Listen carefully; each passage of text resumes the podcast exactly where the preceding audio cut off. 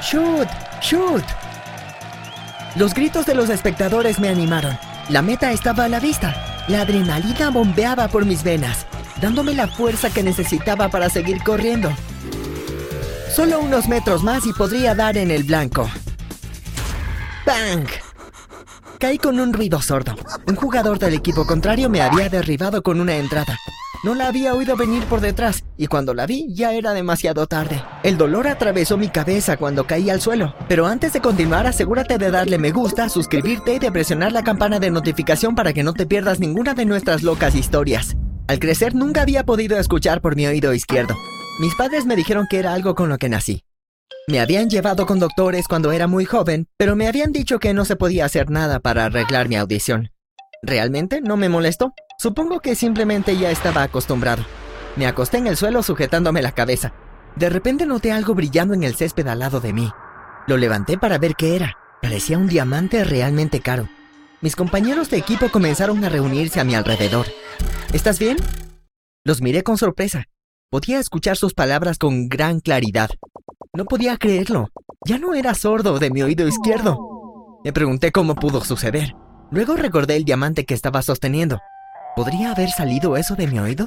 Lo puse en mi bolsillo. No quería que nadie más viera lo que había encontrado. Después de que terminó el partido de fútbol, corrí directamente a casa. No podía esperar para contarles a mis padres las buenas noticias. Mamá, papá, vengan, grité. Tengo una fantástica noticia. Les conté que me caí jugando a fútbol. Y ahora puedo escuchar tan claro como el día. Pensé que estarían muy felices, pero no obtuve la reacción que esperaba. ¿Eh? ¿Cómo ocurrió eso? ¿Qué hiciste? Me abordaron y me caí al suelo. Después de eso mi audición volvió. ¿Exactamente dónde te caíste? Fue a unos 10 metros de la portería. ¿Por qué? ¿Viste algo inusual en el suelo cerca de ti?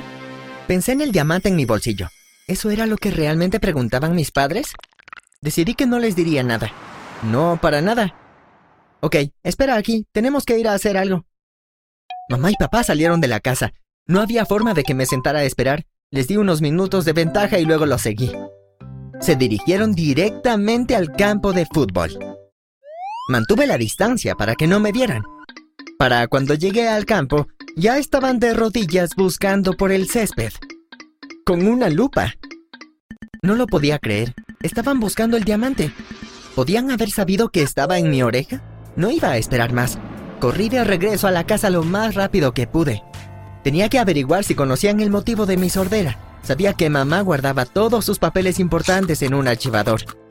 Fui a ver si podía encontrar alguna evidencia de que me habían llevado con doctores, a ver si había algún registro médico o algo así. Comencé a buscar en los archivos, pero no pude encontrar nada. Luego encontré un archivo que estaba sellado. En el frente decía, privado y confidencial, no abrir. Abrí el sobre y vacié el contenido sobre el escritorio. Era un montón de artículos de periódicos. Los recogí y comencé a leerlos. Todos estaban relacionados con el robo en una joyería.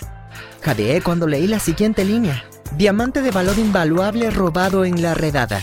¿Mis padres habían robado el diamante? Eso era una locura. Seguro que no harían algo así, ¿cierto? Dejé los archivos en el armario y me fui de la habitación.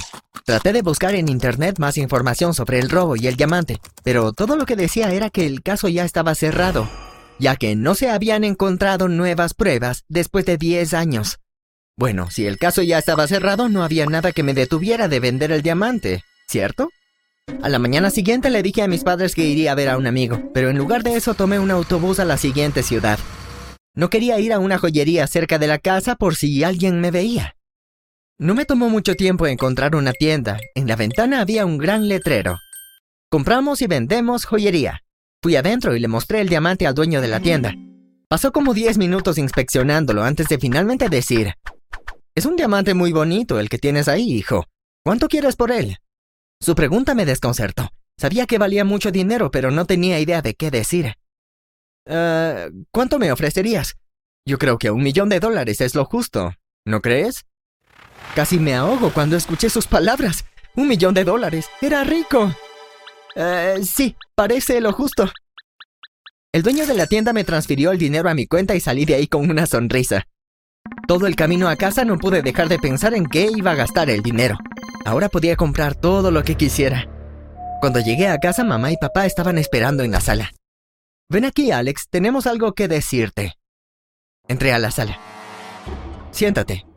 Los dos se veían muy serios. Papá comenzó explicando todo acerca del diamante, pero lo interrumpí. Está bien, no necesitan decirme. Sé exactamente lo que hicieron.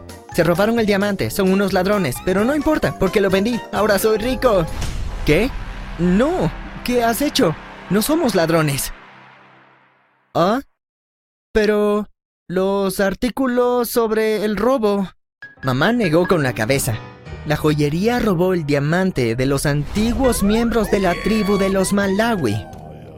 Lo tomamos para poder devolvérselos a ellos.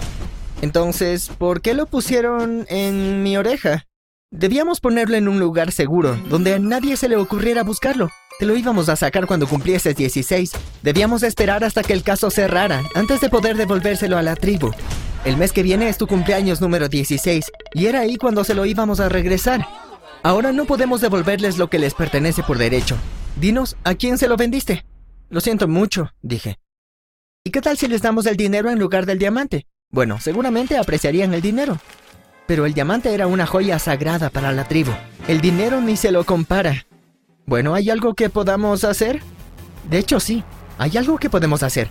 La tienda tiene otra joya que es sagrada para la tribu. Si pudiéramos conseguírselas, eso nos haría muy felices. No hay nada más que podamos hacer. Vamos a tener que cometer otro robo. O al menos tú lo harás. Hicimos un plan para poder entrar a la tienda y robar otra joya. Estaba realmente asustado de hacerlo, pero sabía que no tenía otra opción. Era mi culpa que la tribu hubiera perdido su diamante, así que tenía que ser yo quien consiguiera la otra joya para ellos. Esperamos hasta medianoche. Papá y mamá me llevaron a la tienda.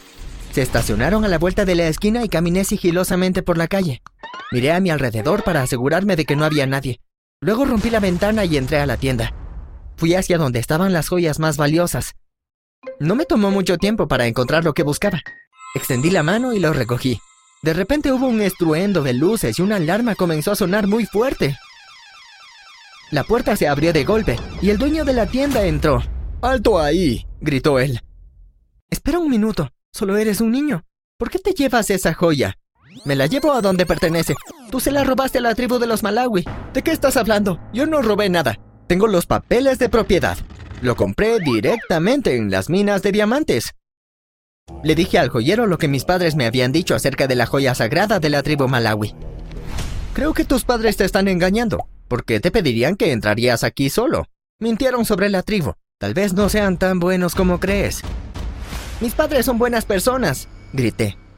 Obviamente no le dije que habían sido mis padres quienes habían cometido el primer robo. Por favor, no llames a la policía, le dije. Toma, te devuelvo la joya.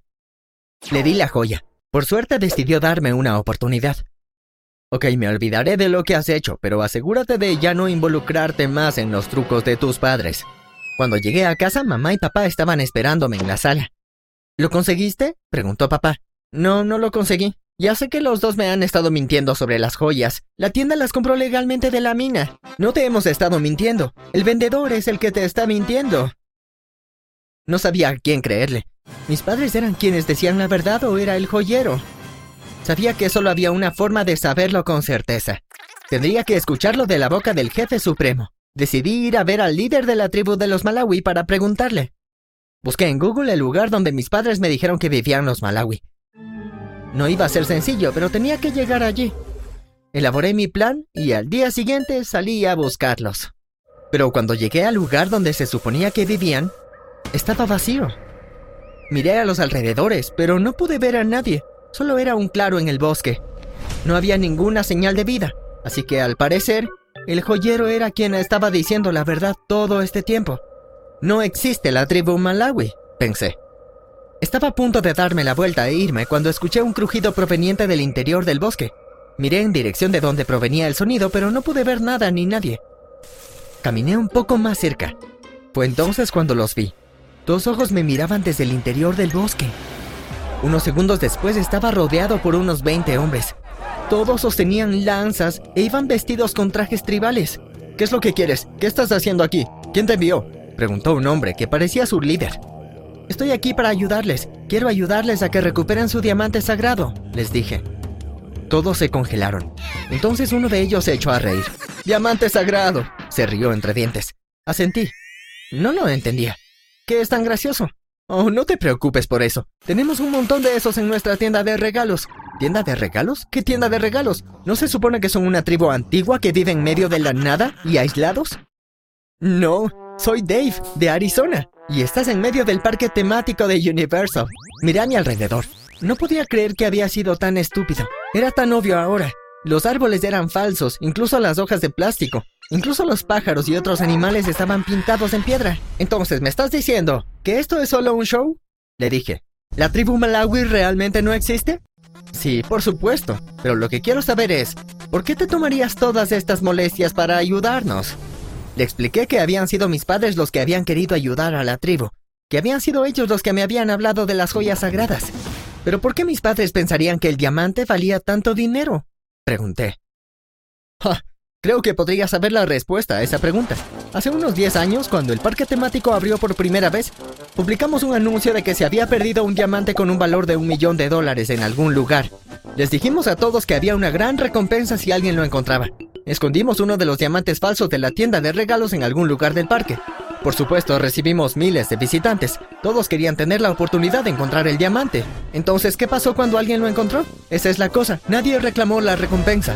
Simplemente asumimos que alguien lo había encontrado y se lo había llevado a casa. No nos importaba. Sabíamos que no valía nada. Y si alguien era lo suficientemente tonto para comprárselo sin comprobarlo, entonces sería su culpa. Pero un joyero dijo que lo compró en una mina y que luego se lo robaron. Sí, recuerdo haber leído sobre el robo de ese diamante. Todos nos reímos de que un joyero no se hubiera dado cuenta de que era falso y de que unos estúpidos ladrones se habían tomado el esfuerzo de robar un diamante falso. No le dije que fueron mis padres los que habían sido esos estúpidos ladrones. Tampoco dije que había pasado los primeros 16 años de mi vida sin poder oír correctamente por culpa de ese diamante falso.